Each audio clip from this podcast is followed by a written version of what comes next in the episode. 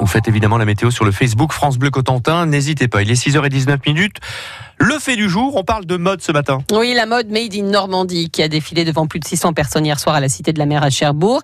Des lycéens de la région qui ont mis ce savoir-faire à l'honneur. Et le thème cette année, c'était En mer normande, Pierre Coquelin. Dans les coulisses, le stress monte pour les 90 mannequins. Allez, silence, ça commence à côté. Ils portent le travail d'une équipe de plus de 350 jeunes mobilisés sur le projet. Angela, 16 ans, vient de la région rouennaise. C'est un moment unique pour nous parce qu'on sera peut-être pas forcément mannequin plus tard, on sera plus des créateurs ou des stylistes.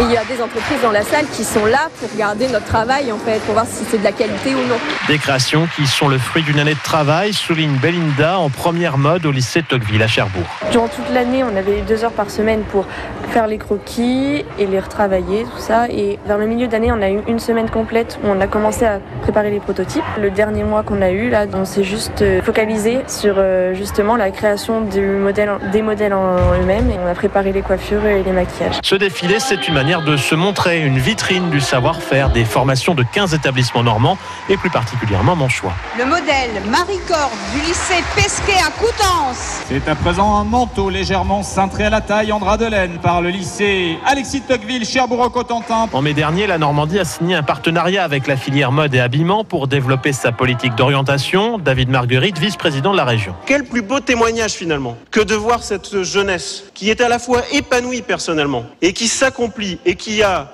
la certitude de s'insérer professionnellement. Car oui, c'est une filière, encore une, qui manque de petites mains. Fini des années 80 et 90, symbole des délocalisations, place désormais à la relocalisation autour de fierté, de fleurons locaux.